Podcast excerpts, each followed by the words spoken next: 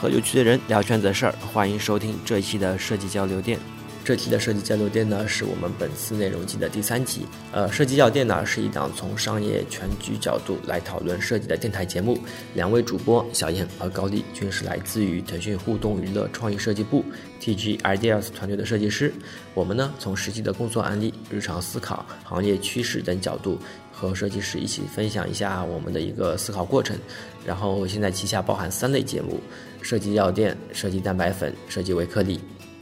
大家呢可以通过网易音乐、站酷、iTunes 上面的播客搜索关键词“设计药店”来订阅与收听。电是电台的电。另外呢，想进一步了解每期节目图文详情，同学也可以订阅我们的微信公众账号“设计药店”来查看我们每一期节目所准备的节目的图文详情版。大家直接在微信公众号下方输入框中间回复期数就可以。呃，例如像本期节目就直接回复六十九就可以了。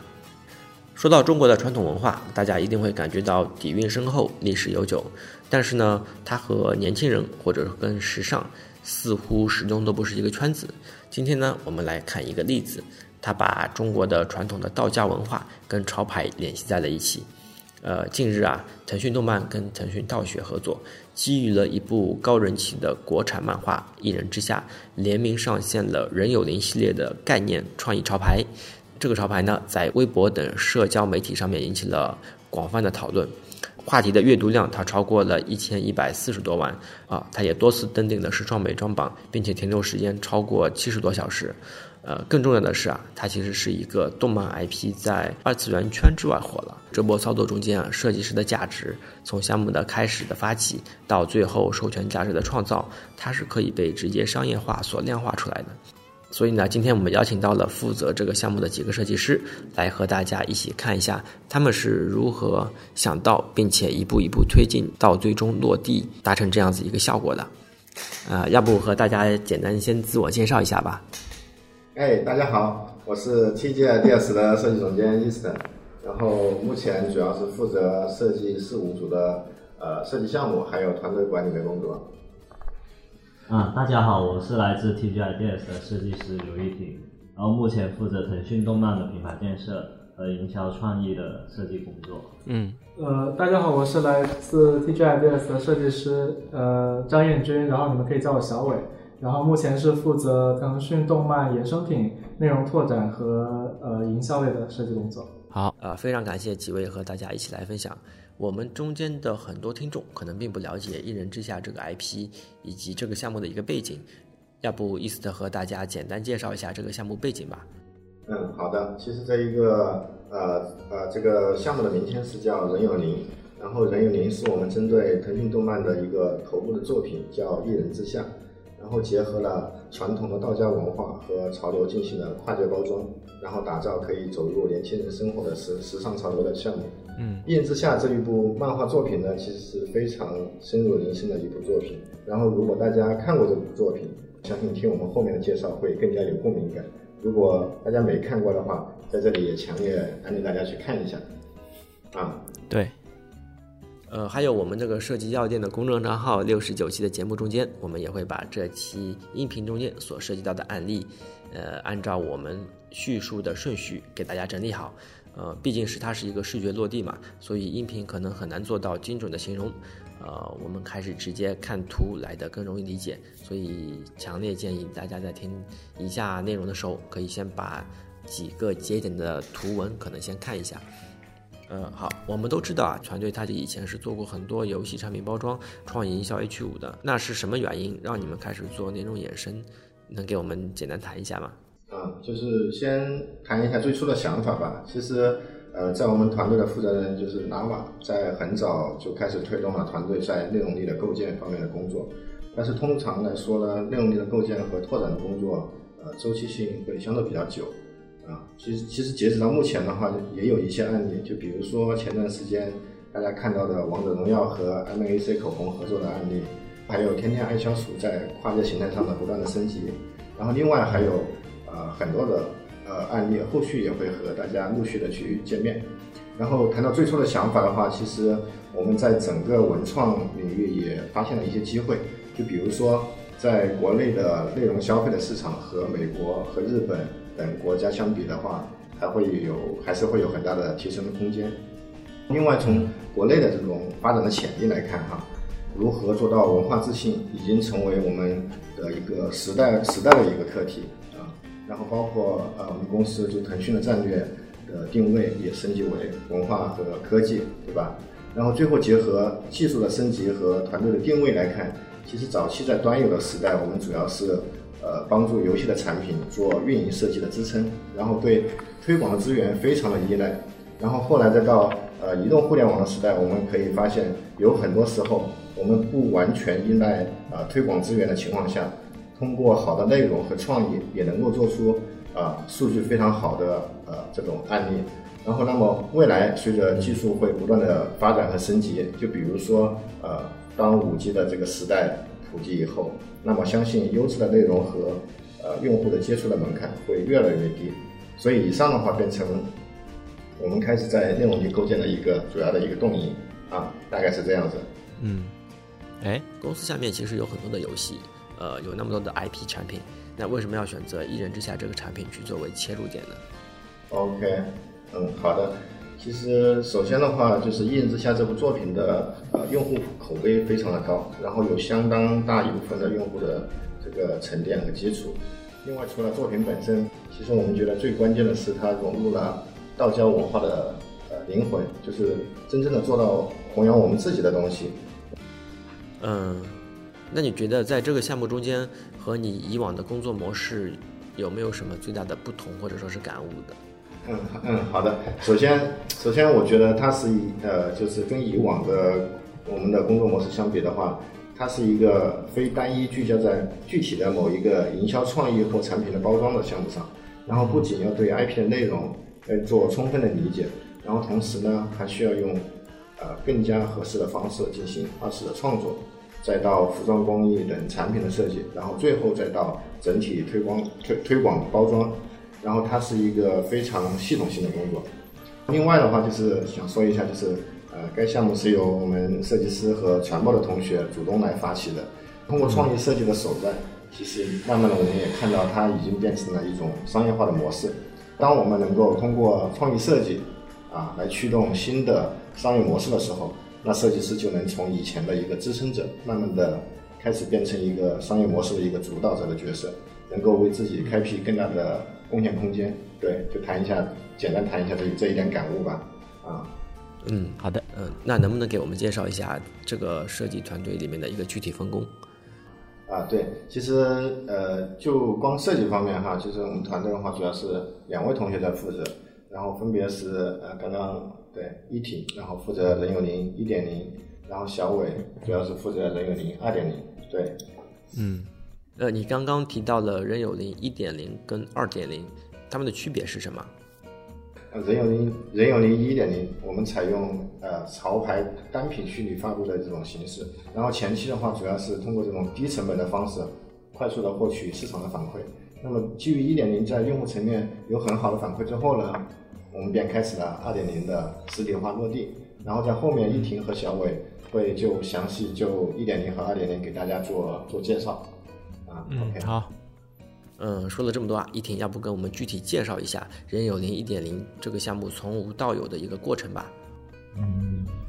这么说，其实呢，一开始这是一个实验性的项目嘛，是从我和传播经理一起呃自发的，然后当时也没有想说我们要做成一个多大的规模，或者说呃要怎么样，嗯，我们的目的有两个，当初。一个说是把一人之下这个 IP 的影响力呢扩大，呃，不不仅仅是一些核心粉丝当中了，而是扩展到大众和泛二次元的用户当中。而第二个是说想能不能说利用创意和设计的手段，而来实现为这个 IP 赋予更多的价值和可能性。然后当时我们就一拍即合吧，然后就想到了说可以通过这种二次创作的方式。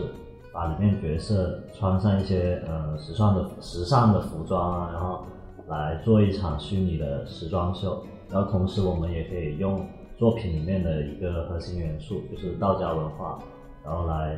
嗯加在这个服装的设计上面。这样的话做出来的呃服装它有态度，但是也有深度。然后任有林这个名称当时就是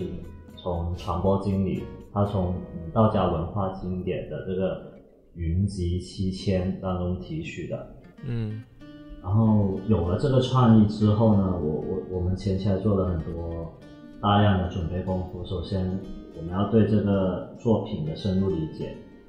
呃，本来我是没有看过这部漫画的，然后也为了这个项目，然后彻夜追更《一人之下》。然后看完之后，我发现它真的很精彩，然后也成为了粉丝。我在当中呢，其实在呃里面的剧情和人物关系里面提取了很多有用的信息素材，还有一些。啊，创意切入点，例如说，呃，他的主女主角红宝宝，她的性格和我们另外一位男配角王爷，他们可能有一些人物关系，或者说他们性格，我们都提炼到，并且展示在了这套视觉素材当中去。同时，他的作品里面的一些世界观、价值观，我们觉得都非常适合，这样做出来的东西可能。更懂用户，也更有同理心和共鸣。做完准备功夫之后，我们就开始执行了。然后第一个是为这个人有灵虚拟品牌做设计与规划，然后同时这套素材因为是绘制为主的，需要找画手，然后要绘制，那我这边就可能是主控和兼修动漫人物他的一些绘制，包括画风啊。啊，姿势、动作、五官、表情这种细节，对吧？然后符合原著，然后体现人物性格等等。我们我们做了虚拟的服装设计，还有因为这这批服装他们不需要量产，他们是一个飞机稿，所以我们当时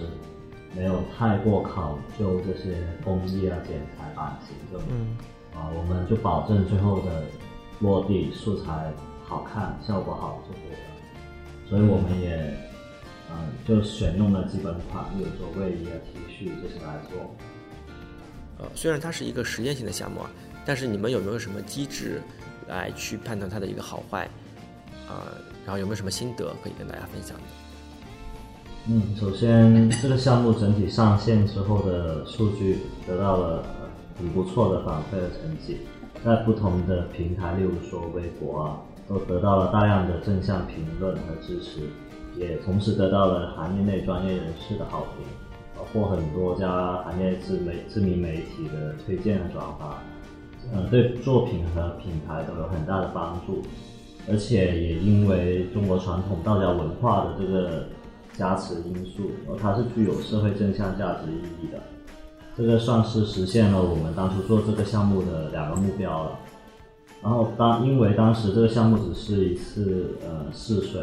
我们其实对这个结果不太敢打包票，然后就是凭着热情去做，也没什么钱，然后所以大家其实还蛮紧张的。嗯，所以这个实验项目它的投放是没有推广经费的，是吧？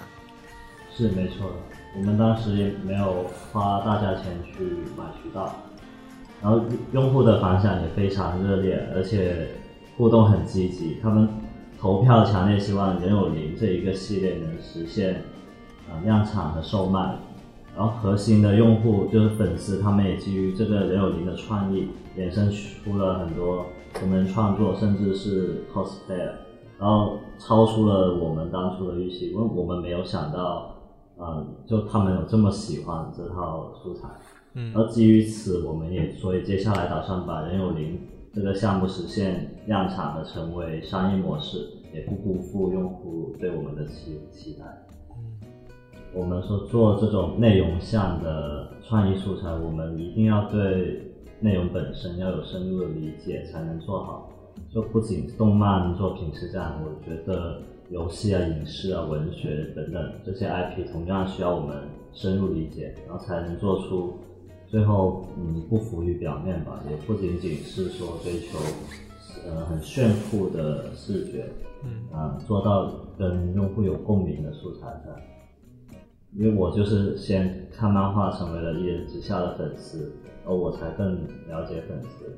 呃，我才能知道他们想要什么。呃，就做完这个项目之后，我也有反思，就是我们这项目是成功了，但它成功的因素很有一大部分的原因是因为《一人之下》这个 IP 本身也很优秀嘛。嗯，就是我在想，假如说换另外一部作品，假如说它的调性和用户群体啊都不一样的话，呃，利益甚至也不深刻的情况下，我们会怎么去做衍生品周边？就是方法可能是会不一样的，对吧？那二点零的主要部分应该就是呃实体产品的制作以及贩售了吧？虚拟品牌的发布跟实体物件的一个落地，它们中间的差别应该是蛮大的吧？嗯，这部分这部分由我来回答吧，因为二点零是我在负责的。呃，其实二点零跟一点零的差异其实嗯挺明显的，就是一个是用户其实视觉感知就可以了，另外一个。因为要实体化嘛，其实是需要用户去摸到的。然后实体的产品其实会牵扯出一大堆问题，比如说你衣服的版型是不是好看，然后尺码，然后工艺、包装物料等等。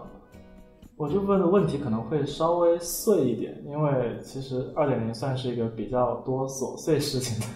的的的项目。对，好。那你们主要是做了哪些方面去控制实体品牌的发布以及传达的呢？呃，其实当时刚接手，第一个反应就是去找我之前的同事去要一些呃服装打样的一些资源，因为其实自己之前做过服装，嗯，然后在这个方面有一些经验，因为其实靠谱的就是服装的板房其实不太多，所以第一件事情会想把这个问题搞定，会比较好推进后面的事情。其实我跟之前做这个项目的同事在聊天的时候，就说我们越来越像做实业的了，对，嗯。然后另外一个就是做呃一个小的品牌升级。呃，其实虚拟发布的时候，我们的呃品牌会跟道学的文道学文化会绑定会更强烈一点，所以当时的 logo 也是用的很细的字体，会感觉会更有仙气，更有道学的感觉一些。当但是二点零的时候，其实我们是想增加呃街头感这么一个诉求，所以在品牌刷新的时候就加粗了 logo 的字形，然后也选了一个新的品牌色，就不知道大家对一人之下的 logo 是不是还有印象？所以它的印它的 logo 是一个类似太极的图案，用一个橙黄色来代表阳，然后用蓝色代表阴。然后我们这次品牌刷新的核心呢，又是两仪生万物，万物皆有灵，所以我们就把两仪就是一阴一阳叠在了一起，然后就得到了一个类似玫红色的颜色，就比较骚一点的颜色。然后还有就是针对角色不同的性格做服装款式的一个搭配的讨论，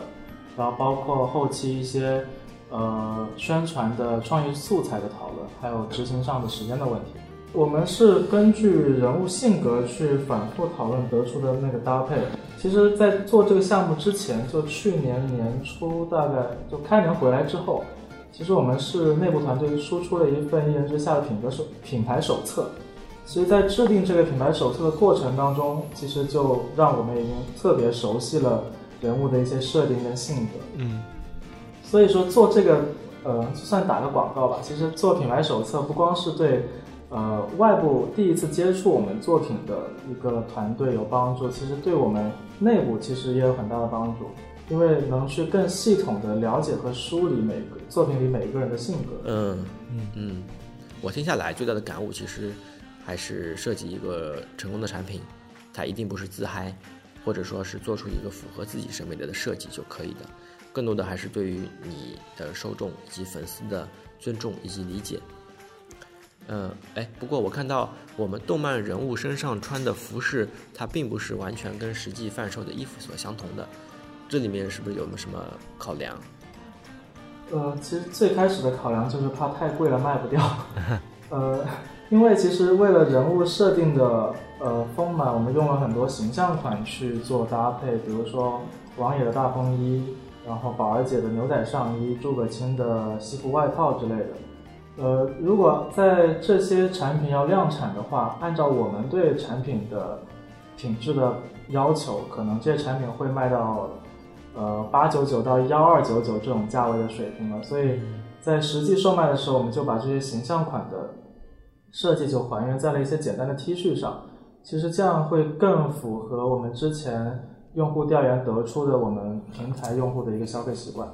对，哎哎，我发现一个矛盾的点啊，一方面要符合受众的消费习惯，它不能太贵。然后呢，另一方面我看到你们介绍中间这个 T 恤的产品上面其实是加了很多的工艺的，这两个是看似矛盾的一个选择。你们当时是怎么想的？这次的工艺确实比一般的周边 T 恤会复杂很多。比如说宝儿姐那件黑 T 恤，就背后印着宝儿姐头像那个，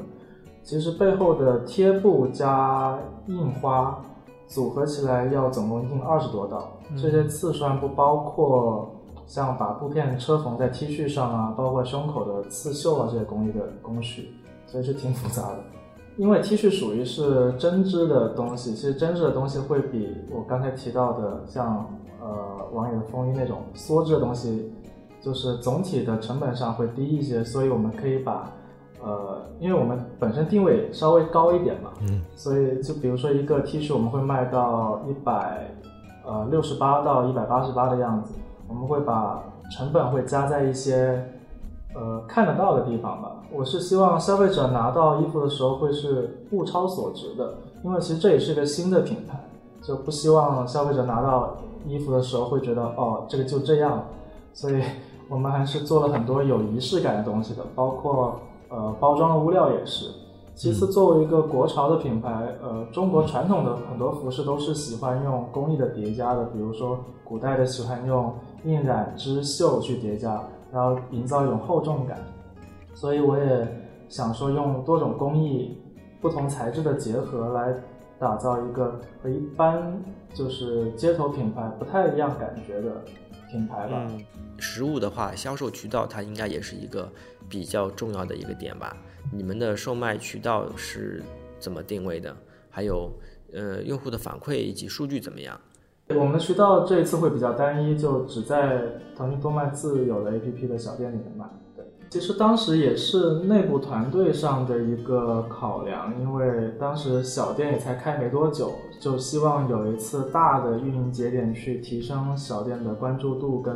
拔高小店的这个售卖的量，所以我们当时就是，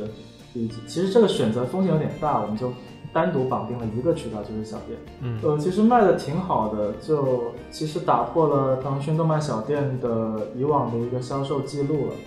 呃，用户反馈还不错，其实就是发售之后的一个月之内，我每天都会上微博去搜关键词来看，看他们的那些晒单。其实大部分人还是被这个诚动诚我们的诚意给打动了，而且有很多回头客，而且包括很多不看一人之下作品的用户。呃，也来买了我们的商品，而且这个比例还不小。我记得当时的数据是达百分之三十。哦，那这百分之三十是不是可以理解为一些外部用户，他们其实是因为你们的概念而了解到了这个 IP？对，其实算是成功反哺了 IP 吧。对，嗯。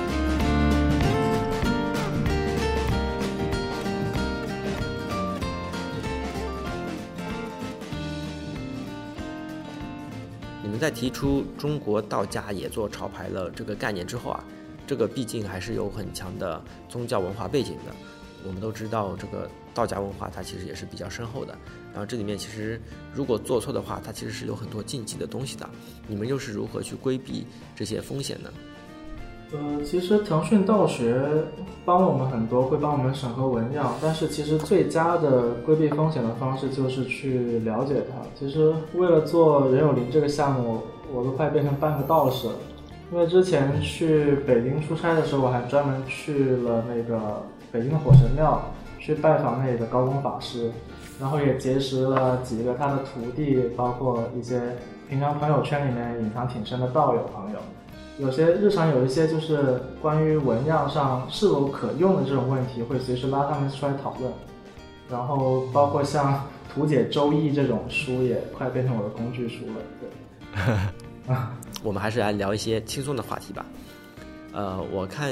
你们这次的产品上线，还找来了陈曼来做跨界的合作。对，其实这个话题 没有很轻松，因为其实跟曼姐的合作是。呃，整个人有零二点零就品牌实体化里面是最早提出来的一个部分。嗯，呃，因为我们也希望有一些大咖去跟我们一起联名去推广，也有利于增加品牌的一个附加价值。呃，但是其实跟麦姐的合作是所有素材里面最后输出的。呃，首先是前期的沟通花了一点时间，然后二是拍摄的风格，其实国内好像没有找到类似这样的案例，对，所以都是一边摸索一边往前走。那这组 IP 人物的服装图，它其实是拍摄的。对，其实衣服什么的都是我们找模特去现场旁拍，然后后期再用呃手绘的方式把人脸或者是那种手脚的部分，就露肉的部分去呃替换掉，就还原一个二次元感。嗯，这种二 D 跟照片的组合啊，呃，要拼出不违和的感觉，还挺难的吧？对对对对，其实因为外部团队对我们人物的作品没有那么的熟悉，嗯，其实对于人物的面部还原，双方团队都花了很多的时间。嗯，呃，我听你说这组陈曼的素材它是最后才投放的，那我们二点零刚面试的时候，它是以一个什么样子的风格去去面试的呢？对，还有一组是二次元的香港街拍的素材。嗯，这组素材就是创作的过程会比较欢乐一点。然后我们也是一大群人去了香港，然后这个主要是由依婷来跟进的，所以依婷给大家讲一下。好，大家好，又是我。嗯，那我也简单介绍一下这个项目。首先执行当中，呃，先感谢一下品牌经理，因为他给了我挺大的这种创作自由吧。其实我一开始是想，呃，尝试营造一种，嗯，这些动漫角色在漫画外的平行世界里面，他们作为好朋友，一起周末去约吃饭，约吃个大排档这种氛围，然后以也以以此作为一个主线剧情，并把他们在相约吃饭前的一系列的行为啊，例如等朋友，还有坐车，其实像我们日常生活中一些点滴嘛，就作为它的一些支线剧情，然后通通呈现在这九张海报上。然后我自己个人认为，这种小日常很自然放松的状态，跟用户是有共鸣的。嗯，就它不一定非要很炫酷、很刺激的那种视觉表现。然后这次我选的是地点是香港的庙街，也比较讲究，因为我没有选那种很繁华的地段或者很高端的商业区这种，而是一个比较老气横秋，然后很市井、很地道的一个像老城区一样的地方。因因为我觉得这里，嗯，蛮像《一人之下》里面会出现的一些场景。我们当时也为了节约成本嘛，其实摄影师啊、模特几乎都是我们自己的团队成员。然后我们当天来回，然后摄影师其中小伟也是摄影师。因为因为穷，然后自己人又不要钱嘛，所以就自己上。哈哈。然后我我们就安排了保姆车，然后像去旅游一样去到香港，还是挺开心的。最后画面呈现上，我也想与庙街的气氛匹配，然后想充满旧旧的那种感觉啊，所以用了以前菲林照片那种幺三五画幅作为画面的尺寸，也加了一些漏光的效果和菲林照片以前特有的那种拍摄日期、字体。然后算是一些小心思吧，嗯，然后以上就是这些小的创作过程，总体还是蛮蛮顺利的。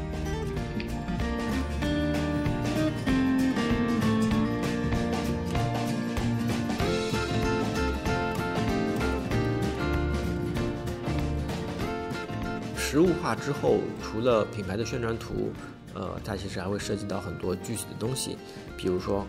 广告位。然后实物的拍摄，然后模特的选择、贩售页的包装，这些细节的素材，都是我们设计师自己去完成嘛？对，对对，都是我们自己人去去弄完的。因为首先是也没有预算去做做这一块了，然后所以所以到项目后期，我基本上是被劈开四个人在用，就是一边在做页面，然后一边兼修素材，一边看打样实物。然后还要自己到那个楼下的影棚去拍产品的实物图，就当时拍实物图的时候，连那个熨斗都是自己从家里带过来的，就一边熨一边拍。对，所以当时拍模特图的小伙伴也是，呃，跟我们去香港一起拍街拍的那那个模特小伙伴。然后，所以项目上线之前那几天是是最忙的时候。嗯，你们这次项目跑完之后啊，有没有什么踩过的坑可以分享给以后也要做类似项目的同学们吗？呃，坑有很多，然后说几个能讲的吧。首先是大家对服装开发的周期要有一个预期，因为没有什么东西是一个月能变出来的。因为这个项目上线之后，其实收到很多，包括小伙伴们来咨询，就问你们的周期是怎么样的。然后我的呃需求方给了我一个月的时间，让我做一批什么什么东西出来。这个基本上。特别是对于这种有裁剪成套系的服装是不太可能的。嗯，像我们这次有十八个 SKU，起码预留要三到四个月的时间去开发，因为其实服装工厂的打版改版时间是特别长的，就一下就半个月就没有了。然后另外一个很重要的点就是，呃，选就是学会去选一个好的合作伙伴，特别是要要求他们有主观的能动性。因为我们这次贩售款的选的那个供应商就特别的给力，其实，呃，很多服装到后期会有一些小的设计上的改动，因为，呃，这是在所难免的，就会让他们去重新去开版，重新去做一些很麻烦的事情，然后包括工艺上一些不达标的地方，他们也会去重新去找新的工厂，然后。当时印宝儿姐的那件黑 T 背后的那一块彩色的印花，他们就是跑了四五家工厂，然后拿到了四五个不同的样板给我们挑的。呃，所以其实这样的主动性的合作方其实挺难找，而且挺可贵的。嗯，所以在这里特别感谢我们的合作方。然后最后还有一个坑就是，嗯，合作方在不懂你的 IP 的情况下。是不能盲目的去信任他们的，就不管他是多厉害的合作方都不行，因为毕竟要懂要有爱才能出好的东西。对。好啊，那这次的采访时间差不多了，还有什么想和大家再说的？嗯，我先说吧，这里主要先感谢一下在这个项目当中，就是一起齐心协力完成它的各位，特别是东哥跟一挺，因为在我接手了。那个衍生品的业务之后，本来我这边要承担很多日常的运营活动，都被转移到了 eating 的那边，加大他的负担。其实特别心疼他，比个心。没关系。然后呃，还有这个项目里的我的品牌经理小莹，然后动漫衍生品组的思文，然后传播经理古董，项目管理的 Pin，还有去年年初跟我一起。爆肝做品牌手册的郝瑞，还有模特王居跟亚菲，然后最后还有一个是关键时候 救了我一命的海华，然后还特别感谢我的合作伙伴和就是生产伙伴那个无尽文化，然后看东哥有什么需要补充的。嗯嗯，其实，在最后的话，就是也希望就是在呃对内容构建还有内容拓展的这个领域有兴趣的合作伙伴，还有。合作的品牌能跟我们联系，然后让可以让我们一起玩出更多有价值的项目。然后联系的方式可以关注我们的 TGI 电视公众号或者访问我们的博客。好，那本期节目就是这样，辛苦辛苦，拜拜。呃，非常感谢啊，我们深圳的几位设计师和我们一起来分享了一下一人之下人有灵系列品牌，它从无到有。呃，如何从二次元人群破圈进入到日常消费、潮流服饰领域的这样子一个过程？在这个案例中间，我印象最深刻的还是我们几位设计师啊，他一开始就没有把自己定位成是视觉设计，而是直接看到了产品的痛点，比如说产品在传播上需要破圈的这样子一个问题，并且解决了它。而且到了最后，这个设计师所打造的品牌，它其实最终是可以通过品牌授权。商务合作等成熟的商业化模式，来为这个 IP 带来更多的授权收入。这个价值其实已经远超了以前我们所定义的视觉设计师的一个评价体系。呃，视觉设计师也可以从后端的被动执行走到前端，再也不用为那些五彩斑斓的黑而纠结了。好啊，那本期节目就是这样，大家可以通过网易音乐、站酷、iTunes 上面的播客搜索“设计药店”这个关键词来订阅与收听我们。电是电台的电，也欢迎大家通过我们的微信公众账号“设计药店”来查看我们每期节目的图文版。好，那本期节目就是这样，拜拜。